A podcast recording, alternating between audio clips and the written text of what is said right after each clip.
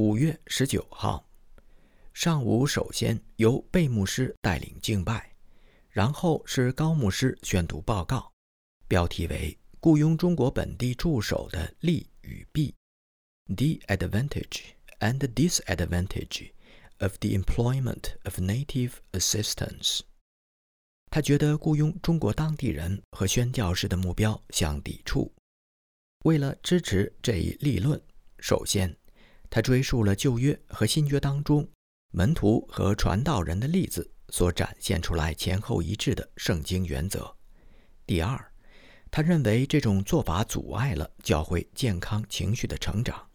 第三，这类施工往往在最不利的条件下展开，当地人会觉得教会的经费由日进斗金的大富豪在提供资助，一定会取之不尽，用之不竭。第四，这样和教会的根基相左，主教和神职人员之间，或是牧师和会众之间的关系，本应当是属灵的，而这里的情况恰恰相反，钱包成为维系。每一条意见都经过了充分的论证，整篇报告浑然一体地阐述了高教士个人的观点。报告结束的时候，会众报以热烈的掌声。来自福州的薛牧师准备了一篇同样主题的报告，由保教士来宣读。他反对雇佣本土中国的信徒的理由如下：第一，非基督徒觉得雇来的代理人不真诚，不过是洋人的雇工；第二，中国本土教会觉得外国宣教士才是实际的领袖，而不是那些从洋人支付薪水的中国当地牧师。所以，中国牧师丧失了他们的影响力。会有觉得，除非是受雇于宣教士，否则便看不到为主做工的必要性。第三，雇佣关系会让中国本土代理人丧失勇气和热心，不愿失去外国援助，接受当地的供养，这就成为本地教会自养的最大障碍。或许还可以加上一点，他们缺乏独立精神。只是变成雇主软弱无力的回音壁而已。宝林牧师说：“他无意诋毁雇佣中国本土代理人的这样一种方式，只是甄选的责任应该属于中国本土的教会。”白博士认为，凡物公用的原则仍具有约束力。换言之，中国教会对缺乏者一样负有施以援手的责任。为什么种族不同就要废除这一原则呢？没有律法可以禁止山东的教会帮助山西的本土宣教士，又有什么律法可以禁止英国或者是美国的基督徒帮助中国任何一个地方的本土传道人呢？他不认为过着相对便利、舒适生活的宣教士可以拒绝帮助那些住在茅屋泥地的中国弟兄。狄教士认为两方各有可取之处，高教士的理论正确，但是需要略作调整。不仅仅是中国本土的信徒被指责为吃教者，而是所有的宣教士都需要承受这样的污名。中国人以为我们是唯利是图之辈，按照高教士论文当中的逻辑可以推断。宣教士应当降低生活标准，来迁就中国人的水准，吃中国的食物，和他们过一样的生活。讨论顿时变得热烈起来，有好几位发言人立刻起立，针锋相对的观点引起了友好而兴奋的兴趣。陶牧师重申，传福音的人应该靠福音供养的圣经原则。中国本土教牧同工的传道能力不在外国神职人员之下。一个在学会开口讲中文之前便已经耗费了本国成千上万金钱的外国宣教士，仅仅为了怕中国本土教会贪财，便应该拒绝聘请一位只需要一年一百元的本土传道人吗？赖教士坚持的原则是。所有国家的信徒都应该奉献支持本国的福音宣教施工，中国教会也应该承担自身工人的薪水。随后，他把两种体系加以比较，其结果对高教士的说法更为有利。罗教士则力劝大家改穿中国衣袍，或是采用中国人的生活习惯，并不能让中国人察觉到我们舍己的努力，或是我们想要和他们成为一体的苦心。而重点是，我们要不断地活出基督的精神。季牧师宣读了一篇报告，题目为《如何激励中国本土教会更进取地推动施工》（How shall the native church be stimulated to more aggressive Christian work）。季牧师呼吁，所有人都应当预备为主做工，当强调每个信徒的个人责任。还应当拿出特别的时间着力于祷告。祷告会期间，或者可以听取施工的报告。保教士也强调说，在福州，所有的中国基督徒都参加主日学，通过学习定期翻译成中文的国际主日学课程来受造就。他们全力以赴地投入施工，并坚持完成，在规定的时节，他们连续一周晚上聚会。由外国的宣教士和中国本土的助手先后讲道，邀请各自的邻居来教会，一度是一个难题。但现在，他们会派出会友去邀请那些人，而且很见成效。梅教士说，他们在登州向教会提出这一问题，每个人都承诺在主日用一个小时服侍主，时间选定在上午十点到十一点。主要用来探访和谈道，每半个月举行一次施工汇报聚会，每个人都被点名报告自己的工作。如果有谁不回应，童工委员会就会去探访他。燕博士说：“最好的方式是引导会众，而不是一味的说教。”他还发现，背诵圣经对出信的人非常有好处。每个主日。他们都会有五六位会友坐上独轮的手推车到乡下去传福音。一位姐妹从事这样的服饰已经多年，并带上自己的侄女们一起唱赞美诗。她侍奉的果效就是燕博士最近在他探访过的地区已经为六个人实习了。黎博士也为巴瑟会归信者的工作做了见证。并把该会的成果主要归功于中国本土的基督徒，他们也是中国福音化的希望所在。穆雅德教士则建议定期把其他人积极进取的施工信息提供给各个教会。兰教士劝勉大家，帮助中国本土基督徒更仔细地研读圣经，才是施工的真正动力。高教士则发现。不定期的带一些中国基督徒一起旅行布道，在实际的施工当中带领他们，对于他们的成长帮助很多。杜博士说，在厦门，每一个新的宣教站的建立都是施工自然发展的结果。中国本土信徒通过探访、谈道和其他的日常方式开展施工，外国宣教士把所有的时间投入到培训中国本土代理人。来监督这些宣教站，以及看顾已经形成的教会。大家的讨论到这里为止。穆亚德牧师被邀请宣读下一篇报告，题目为《鸦片的吸食以及它对基督教在华传播的影响》（The Use of Opium and Its Bearings on the Spread of Christianity in China）。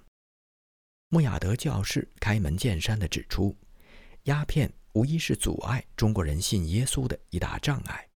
和其他的恶习一样，鸦片会使人丧失道德感，从而更难地接受真理。接下来，他探讨了中国人如何开始吸食鸦片，追溯了整个问题的历史。他在发言当中顺带提到那些常被重复用来。为鸦片贸易辩护的错误言论。有人以为反对鸦片贸易的人，他们的目的是为了把中国人从这一毒品当中拯救出来。其实，真正的目的是，英国如果要脱离这一贸易的羞耻，中国就必须获得一致。在引用了英国政府和其他英国官员的言论之后，他表明，鸦片贸易从未能在道德层面上获得辩护。事实上，大家也普遍承认，鸦片贸易在道德层面上是站不住脚的。报告审慎地纵览了鸦片首次被引入中国的情况，在调查了中英双方的证据之后，作者得出结论：在鸦片从印度被引入中国之前，几乎没有任何中国人大规模的吸食鸦片的证据。鸦片之所以被运到中国，是因为中国人早就有吸食鸦片的习俗。这一常被拿来使用的论据，被木角氏有力地驳斥了。他强调说，这不应当是商人们使用的论据，因为商业贸易的整个理论基础，就是对所提供的商品制造需要。报告紧接着也回顾了印度贸易的增长。其特点便是其不道德的起源和持续的祸害。报告也讨论了反对禁止鸦片贸易的理由。报告主张，英国必须首先采取行动。如果打击了对华的鸦片贸易，中国便有能力禁止在其境内的鸦片种植和消费。报告提出了两个实际的建议，那些还不是。英东禁止鸦片贸易协会成员的宣教士们应该现在加入进来。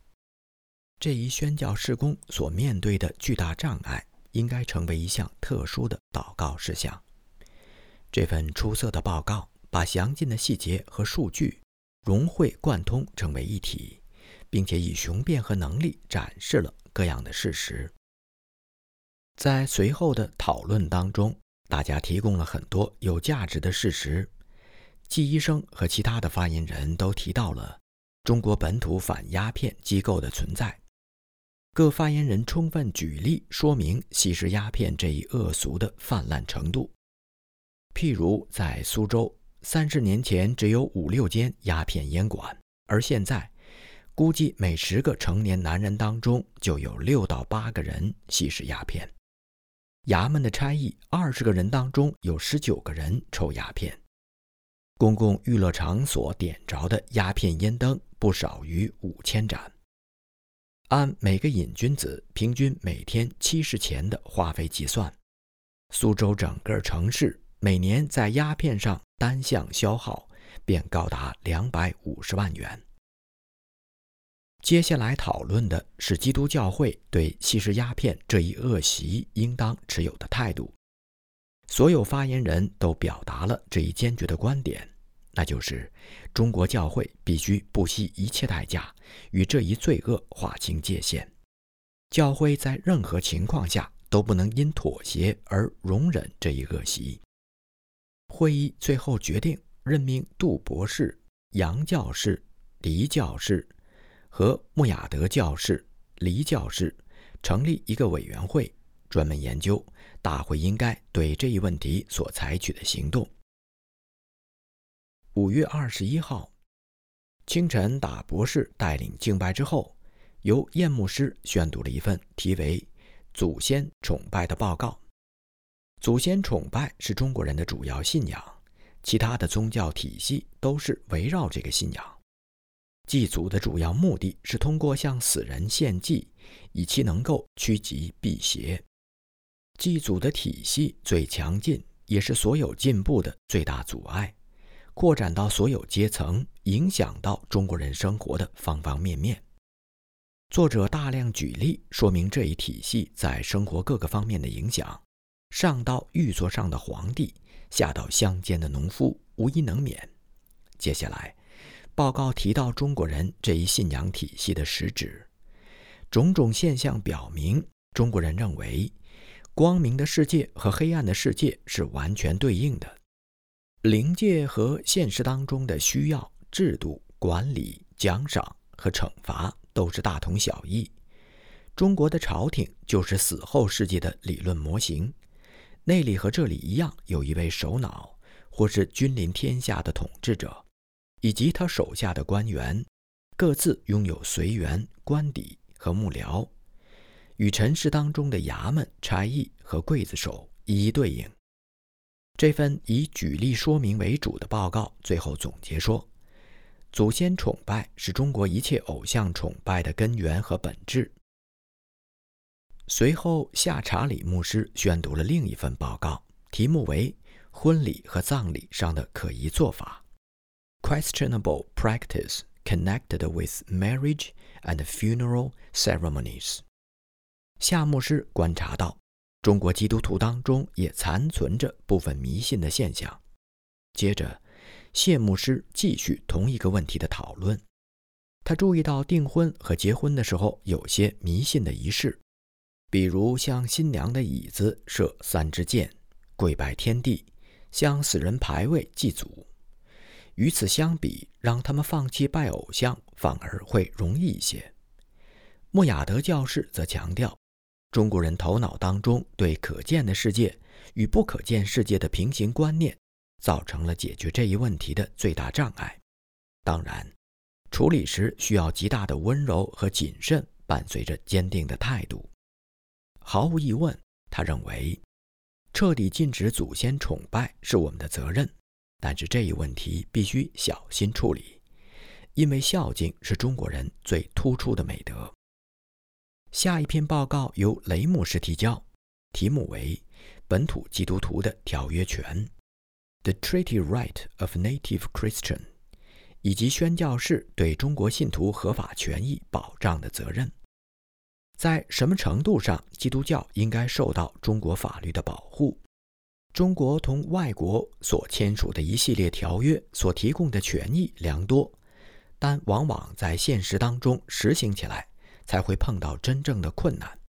宣教师在任何的困境当中，应当采取什么样的具体行动，必须根据每一个个案实际的情况来决定。艾博士认为，宽容条款 （toleration clause） 执行的最好，效果也最佳。他在这一条款和烟台条约当中，都能够看到神的主权掌管一切。马加里公告。Margaret Proclamation 已经产生了良好的效果。穆亚德教士对此也有同感。他说：“中国的官员和百姓大都明白，中外条约对基督教是有利的。”大博士也指出了那些条约带来的好处。美国驻福州领事馆张贴的公告尤为明显。杨教士则认为。除非中国的归信者遭遇到了极大的宗教性冤屈，不然我们绝不该轻易地伸出援手。有人呼吁，我们应该让中国的基督徒学会独立，但我们也要爱人如己。如果我们自己的房子被烧，家具被毁，我们会怎么做呢？五月二十二号，首先由斯图尔牧师在清晨带领常规的敬拜。接下来由罗牧师宣读一份报告，题目为《英译中的原则》（Principles of Translation into Chinese）。这篇报告展示了作者严谨的思考和得体的措辞，不愧是一篇有关英文译成中文最佳示范的学术性论述。韦博士则强调，除了圣经之外，他通常不认可任何翻译的作品。中国的习惯用语和西方各国的习惯用语差距太大，而最好的办法只能是仔细通读英文原文的主题，进而汇编出最适合原文的文本。这样编译而成的书要比直接翻译的效果更好。达牧师宣读了下一个报告，题目为“本土教会是否应该联合起来并独立于外国的教会和差会”。Should the native church in China be united ecclesiastically and independent of foreign churches and societies？作者在文中提出了这样一系列问题：中国众教会之间的关系应当如何？中国众教会与把他们招聚起来的外国众教会和众差会之间的关系又应当如何？作者回答说。教会间的关系应当尽量的亲密，因为主的旨意就是要教会合一。各个教会之间确实也出现越来越快的合一趋势，但作者并非鼓吹迫使任何教会需要放弃自己所持守的原则去换来那种外在的联合。观点自由的好处乃是失去自由的外在统一所无法比拟的。这次大会就是表明所有人之间是何等的合一。作者接下来便介绍了厦门各个长老会差会已经采取的一个措施，就是他们将当地各个教会联合成为一个长老会团体。接下来，宝教士带头讨论了打博士的报告内容。他说，无论在这篇报告当中，还是在这次大会上，他都因为看到真诚的大公性而由衷的喜乐。被教士说，很多人责备新教分裂成这么多不同的教派，并将之与罗马天主教会相比。但是基督教新教的众教会之间，比罗马天主教内部更为合一。罗马天主教的教会绝不可能像新教宣教士们在一个大会当中如此联合。高教士则很高兴地说：“中国进信会会友。”已经在合一方面开始起步了。穆教士觉得，我们各个教会之间的认同应该更为紧密。就他个人而言，赞同所有符合圣经权威的教会体系和组织。杜博士发言说：“形成联合教会唯一的障碍，就是在中国所建立的教会和西方母国母会之间所保持的荒唐关系。”他已经预见到了其中极大的危险。他说：“如果中国的教会出现任何麻烦，就去找坎特伯雷大主教或苏格兰长老会总会来解决，一定会极其伤害中国政府的感情。那样，也就是重复了罗马天主教把所有问题都带到教皇那里去仲裁的灾难性的后果。”燕博士则认为，现在众教会。还没有成熟到能够完全自我管理，并靠自己处理所有事务的程度。狄教士分享道：“最大的难题就是西方母会的妒忌心，因为代表他们的众差会所带领归主的中国信徒将合为一体。他认为，母国的宗教情感应该为中国教会的合一做出牺牲。”高教士衷心认可各位发言人的观点，只是觉得实际奉行起来仍然很难。他只能重复范亨利牧师在这个问题上说过的一句话：“本土众教会最终将自己抉择。”他也敦请大家把这一问题交给教会的头，也就是我们的主耶稣基督。所有中国信徒当归于一体。顾医生分享说。这些问题已经在夏威夷群岛得到了一些实际的解决。最近二十五年以来，原来基于长老会和公理会两种管理模式的众教会，已经形成了一个不可分割的联会。如果越来越多的信徒愿意彼此相亲，那么西方母国众教会也不会引发什么麻烦了。孙博士则指出，合一 （unity） 和统一。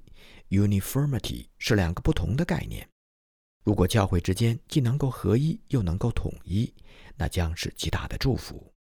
但是目前我们不应该把彼此间的区别拿来小题大做。这些差异并未使我们分裂，在表面差异之下，我们有着最本质的合一。这就是在耶稣基督里的合一，这是任何事物都不可割断的。以和平为纽带所带来的邻里合一，远远高于罗马天主教所展示的仅在教会体制上的统一。那是捆绑，而不是邻里的自由。下午，杜博士宣读了一篇报告，题目为《在促进中国福音化方面当前手段的不足》（Inadequacy of the present means for the evangelization of China），并由此引申。为了覆盖整个中国合场，不同差会必须付出更大的努力和更无间的合作。中国的需求是所有其余异教国家需求的总和。他呼吁通过彼此协助和划分合场而达到更系统的合作，那就是第一，类似于文字工作之类的一般性的施工；第二，已经开展施工的地区，最好的方案是把不同的教会合而为一体。但是在达到这个目的之前，需要让他们互相了解到其他教会在纪律和次序上的不同。不要轻信从一个教会转到另一个教会的信徒。对于聘请来自其他差会的代理人，也要特别小心。第三，尚未开展施工的地区，应当先仔细了解可以作为新施工中心的不同地方的详情。小心考察整个合场的最终结论，就是促使大家进行更多的统合，投入更多的属灵精兵。报告结尾的时候，探讨了施工面临的要求，以及最适合合场的工人类型。有些人认为只应该差派受过良好教育和装备的大学毕业生，而另外一些人则认为不同阶层的工人都需要。因为不同种类的施工都需要推动，把信心过多的压在才智资历上尤其危险。我们不应该忘记，彼得只是一个渔夫，神可以使用任何器皿。会议结束的时候，孙博士的发言优雅得体。他说道：“大会即将闭幕，有些与会者的提早离会如何令人伤感。好在本次大会的果效。”就是让各个差会合为一体，如同一家人。接下来的委员会正式采用了如下的报告：第一部分，基督教文字施工委员会。第一，丁伟良牧师、威廉陈牧师、迪考文牧师、林乐之牧师、黎利基牧师和富兰雅先生被任命组成一个委员会。准备编写一系列适合教会学校当前需求的小学教材。第二，由委员会预备好表格，并由新教的各个差会填写好统计数据，将在宣教士团队当中传阅，并公布在 Chinese Recorder 和本次大会的会议记录当中。第三，每一份五十页以内的中文传单或书册。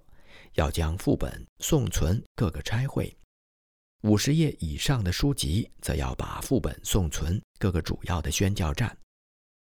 第二部分，委员会委任专员考虑划分合场以及调遣人力的事项报告如下：第一，在不干涉各个宣教士自由或任何差会行动的前提下，委员会劝勉各个团体要将基督教会在邻里。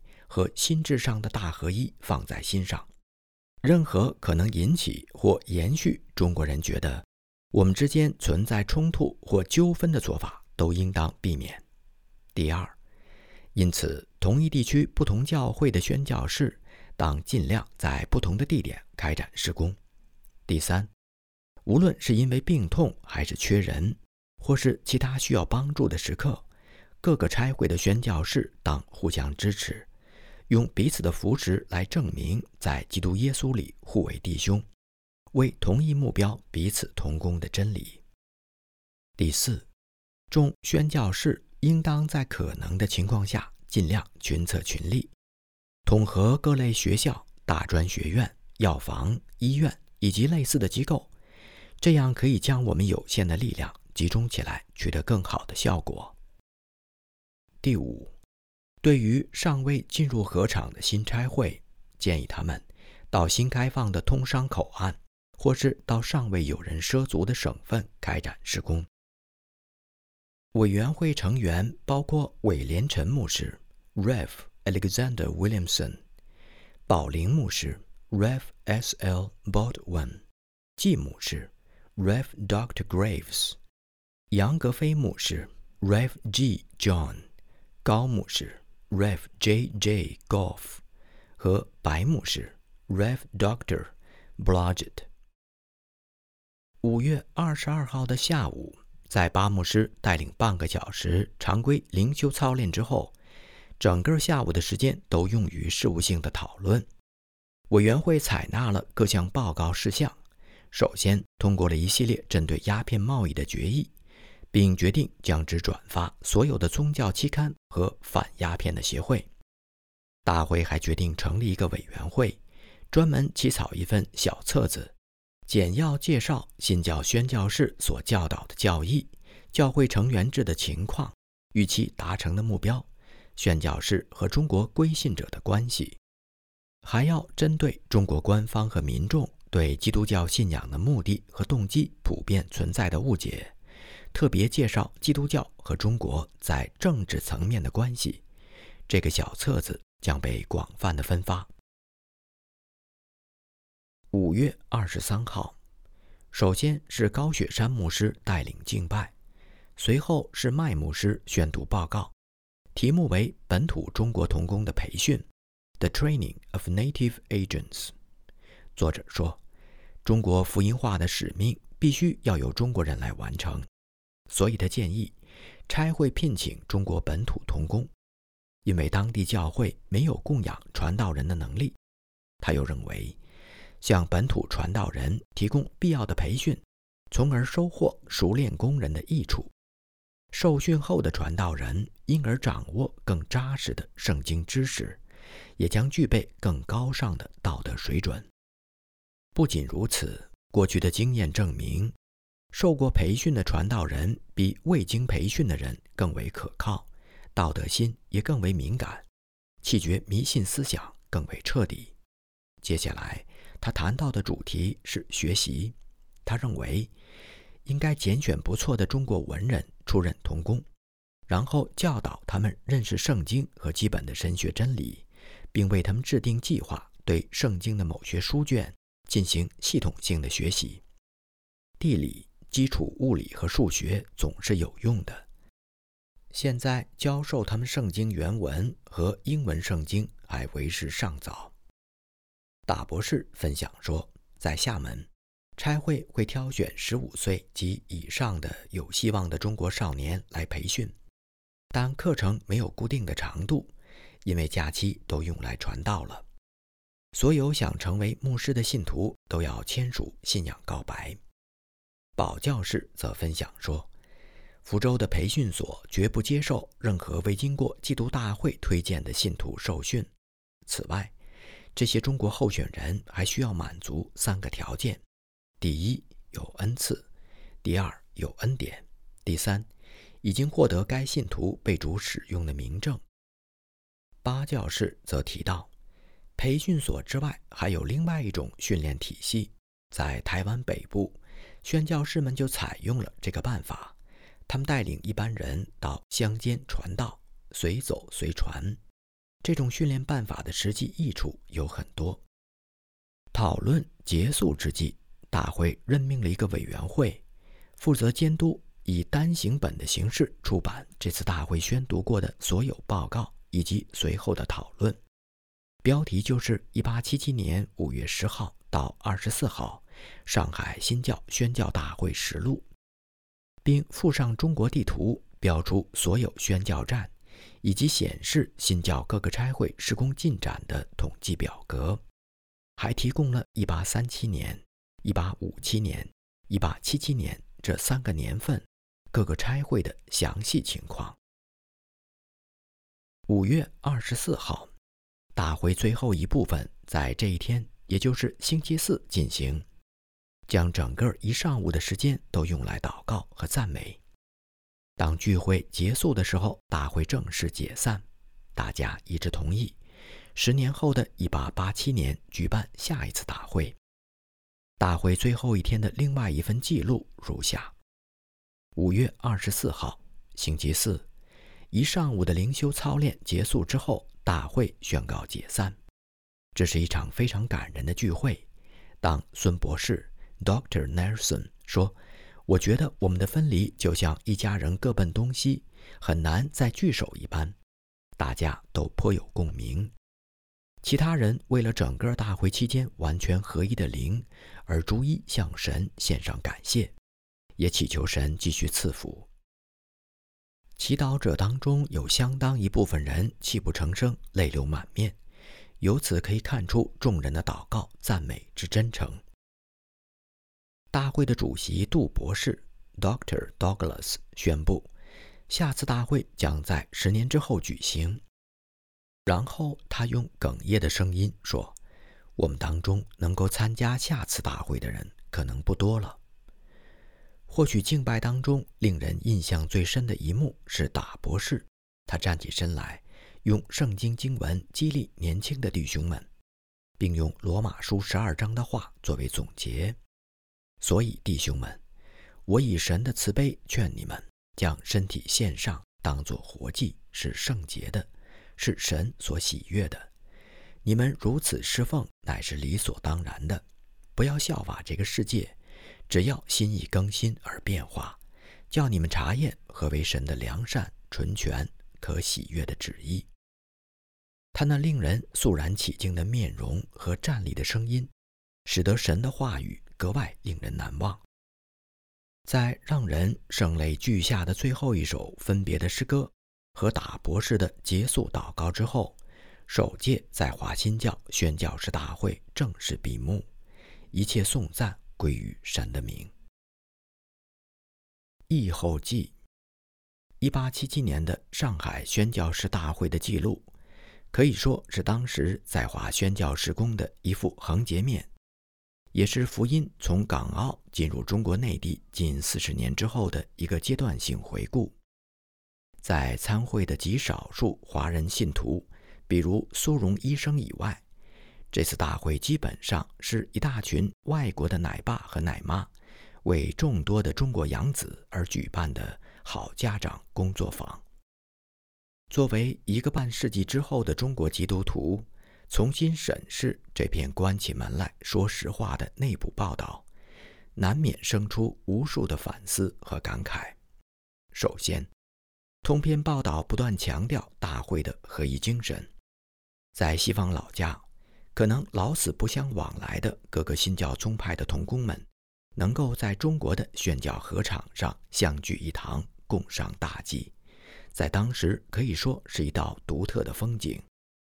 历史显示，海外宣教在很多层面上都促进了母国各个教会的合一精神。在新教共识精神 （Protestant Consensus） 的驱使下。大会将宣教协商制度列入议事日程，力求避免各个差会各自为政、一盘散沙的局面。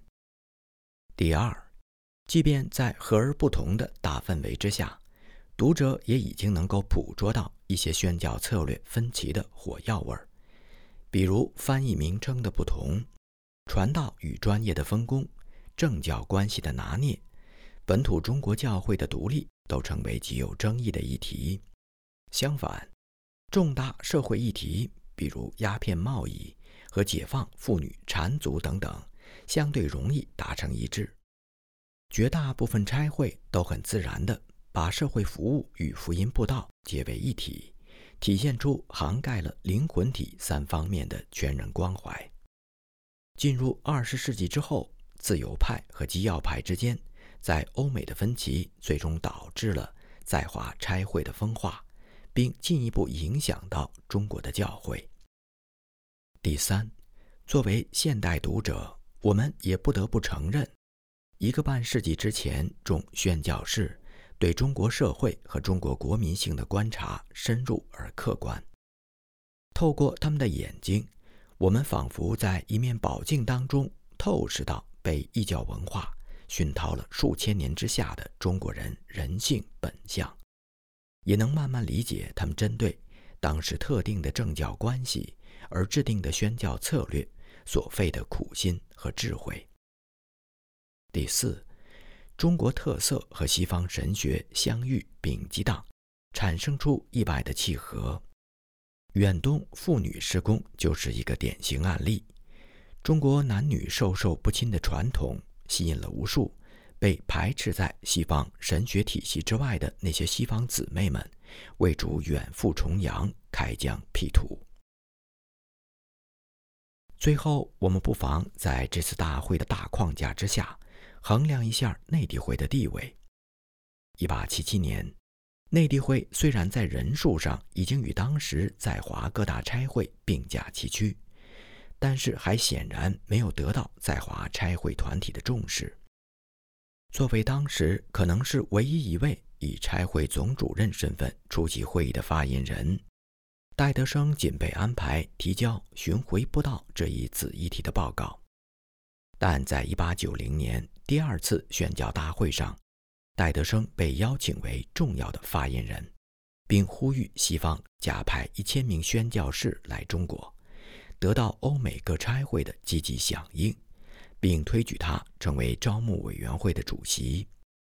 在1877年到1890年这十三年当中，内地会宣教同工的人数不仅通过招募1884年的七十个勇士和1887年的一百个勇士而成倍增长。而且吸引了像剑桥七杰这样的青年才俊加入到团队当中，并陆续在北欧、北美和奥纽各地成立了分会，赢得了西方众教会的尊重和信任。中国合场也因为他们的大力宣传，而全面进入西方宣教界的视野。